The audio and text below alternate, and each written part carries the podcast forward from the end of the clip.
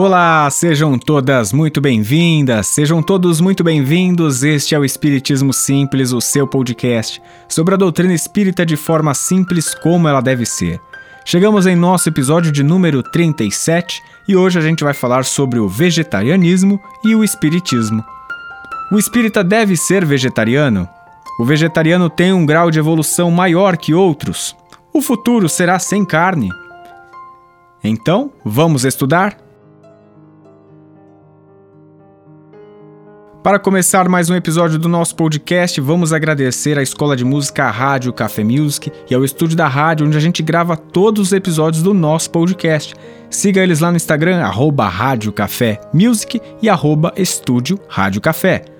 Aproveite e siga a gente também, arroba Espiritismo Simples, mande sua sugestão de tema, converse com a gente, a gente cria um conteúdo bem bacana por lá também. E para finalizar, aproveite que você está aí no seu Spotify, Google Podcasts ou talvez pelo YouTube. Clique para se inscrever, clique para seguir e não perca mais nenhum episódio do nosso podcast. Começando então mais um episódio do nosso podcast. Hoje a gente vai falar sobre o vegetarianismo e essa relação que ele tem ou não com o espiritismo. É um dos assuntos mais pedidos por todos vocês e aqui debatidos hoje em dia. Quando a gente insere esse tema na esfera do espiritismo, esse debate ele fica ainda mais interessante, a gente vai entender por quê. Respondendo à primeira questão do podcast, se o espírita tem que ser vegetariano, não. O espírita não tem a obrigação de ser vegetariano nem vegano. Na verdade, o espiritismo não impõe nada, né? Tudo vai partir da questão da nossa consciência, como a gente encara, como a gente lida com o mundo, com as pessoas, com a vida. A gente já até falou outras vezes sobre isso. Porém, o que eu vejo de mais interessante nessa relação do vegetarianismo com o espiritismo é quando o espírita começa a observar todas as suas atitudes e os seus valores, e principalmente quando, quando ele começa a observar o, o que, que ele pode ser melhor, em quais esferas ele pode ser melhor. Isso inclui também como ele se relaciona com os animais. Falando especificamente sobre os animais, se você quiser e ainda não ouviu o nosso podcast 34, a gente falou dessa relação, os animais e o espiritismo. Ficou bem bacana. Voltando à temática do vegetarianismo, o Chico Xavier ele foi questionado sobre esse tema no programa Pinga Fogo, lá do ano de 1971 na TV Tupi. Na época, o Chico disse que ainda precisávamos dos valores proteicos da carne e que se alguém decidir se tornar vegetariano, tem que fazer esse processo de forma gradativa, educando o nosso organismo. Né? Ele cita é, que não pode ser uma mudança do dia para a noite, porque pode afetar o nosso organismo. E claro, não vai ser interessante. Se a gente tem que ter a manutenção da vida, fazer algo nesse sentido já não é legal para, o nosso, para a nossa vida, para o nosso organismo.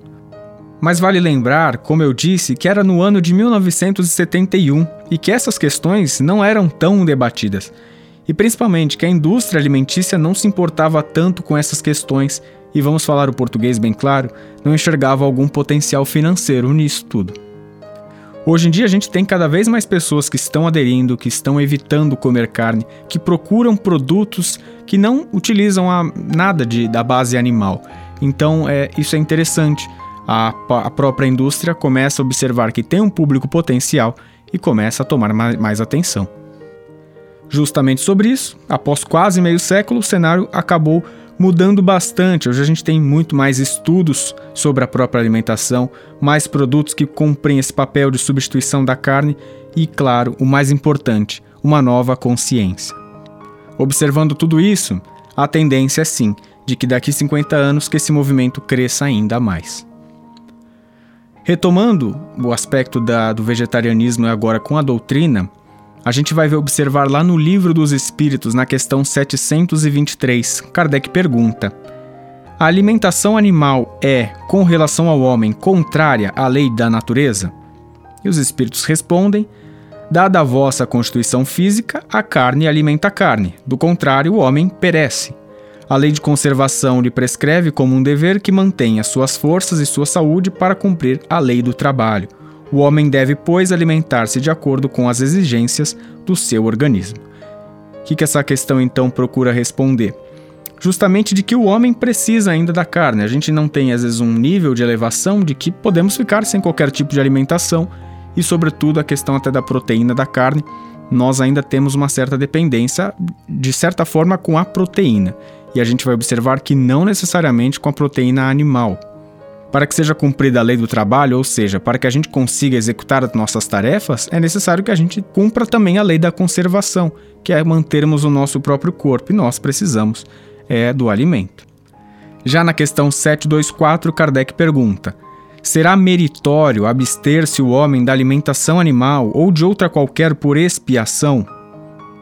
Simplificando a questão, seria interessante, tem mérito aquele que evita comer a carne, é, principalmente a alimentação animal, né, de uma forma geral, ou outra qualquer? Tem algum mérito nessa atitude? E os espíritos respondem: sim, se praticar essa privação em benefício dos outros. Aos olhos de Deus, porém, só há mortificação se houver privação séria e útil. Por isso é que qualificamos de hipócritas os que apenas aparentemente se privam de alguma coisa. Trazendo para os nossos tempos, de certa forma é assim.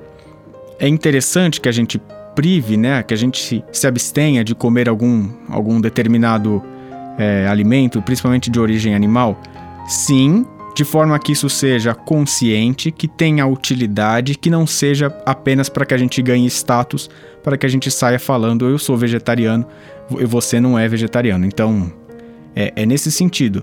Tem que ter propósito, tem que ter um pensamento interno de mudança, de querer arrumar, querer arrumar não, que seria errado, mas querer um mundo melhor. Quando você tem esse propósito dentro de si e não faz para os outros, ele é útil.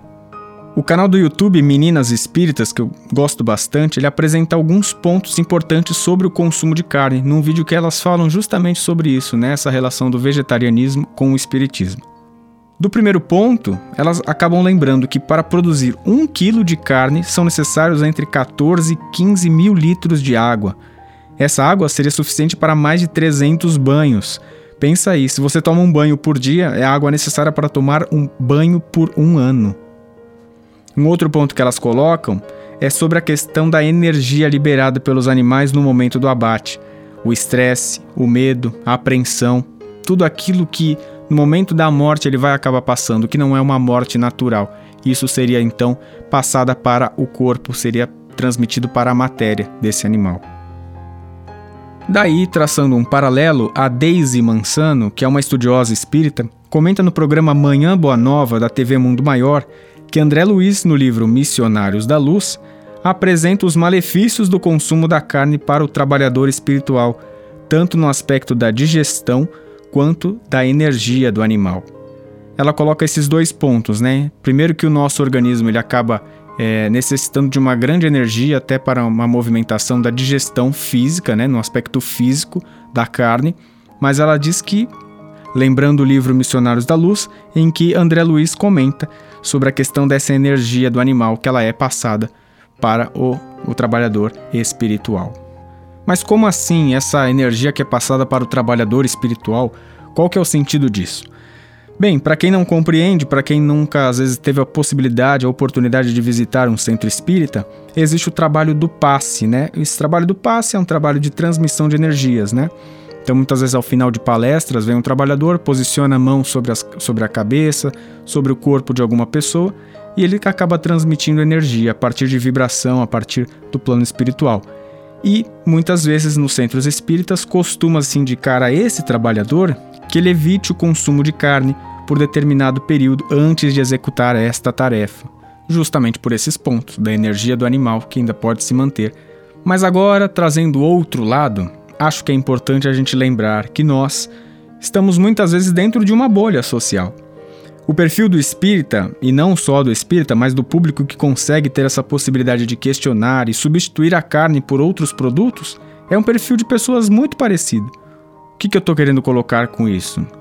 Um momento de reflexão de que a gente não pode julgar uma pessoa que às vezes tem pouco o que comer e que um pedaço de carne poderia satisfazer muito bem a sua fome, essa pessoa mesmo que também espera ansiosamente por um dia que vai poder comer a carne, essa pessoa que come poucas vezes na semana ou que às vezes pode até comer carne uma única vez por ano.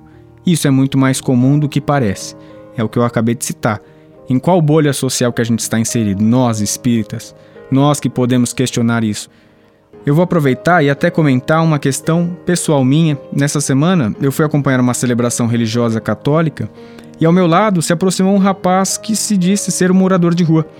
Ele chegou, pediu um copo d'água para a mulher da equipe de acolhida da igreja e começou a conversar comigo, né? Lamentando sobre a vida, até que ele veio e me perguntou. Ele fez um comentário e me pergunta, ele fala: "É, meu filho, a fome é braba, né? Você já passou alguma vez por isso? A gente que mora na rua é desse jeito, né? Tem dias que a gente come, tem dias que não, e a gente vai tocando a vida desse jeito. Não passou muito tempo, acabou a celebração e ele foi embora. Mas ele me deixou esse questionamento, quando eu já sabia que o, o tema desse próximo podcast seria sobre o vegetarianismo. Como que a gente vai julgar uma pessoa dessa, que não tem nem o que comer todos os dias, que não faz todas as refeições? É algo para a gente pensar, até mesmo em que Brasil que a gente vive, que a gente mora, em que lugar do mundo que você está e que tenha um pouco dessa dificuldade, sabe? Até mesmo por isso que a doutrina apresenta essa certa dualidade sobre o tema. Não há problema em comer, mas se existir esse despertar do nosso papel em relação ao mundo, o sentimento ele tem um novo significado. Encaminhando quase para o final do nosso podcast, se você é vegetariano, nossa total admiração, do fundo do coração. Você ganha a tarefa de ser um facilitador daqueles que também pensam nisso, mas às vezes não têm coragem, não têm instrução. Essa é uma tarefa importante se você já adotou o vegetarianismo.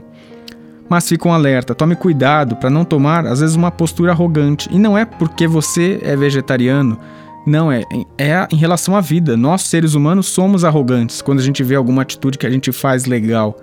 Então não tome algo pessoal, mas Leve, leve essa questão como consideração. O ponto é não ser arrogante com essas pessoas que ainda não seguem ou que às vezes podem falhar na missão. Isso vale para tudo, né? O espírita e o religioso têm muito disso. De uma forma geral, então a gente tem que ter cuidado. Pessoalmente, fica minha torcida para que o movimento cresça ainda mais e a gente possa diminuir o sofrimento dos nossos amigos, dos nossos irmãos animais.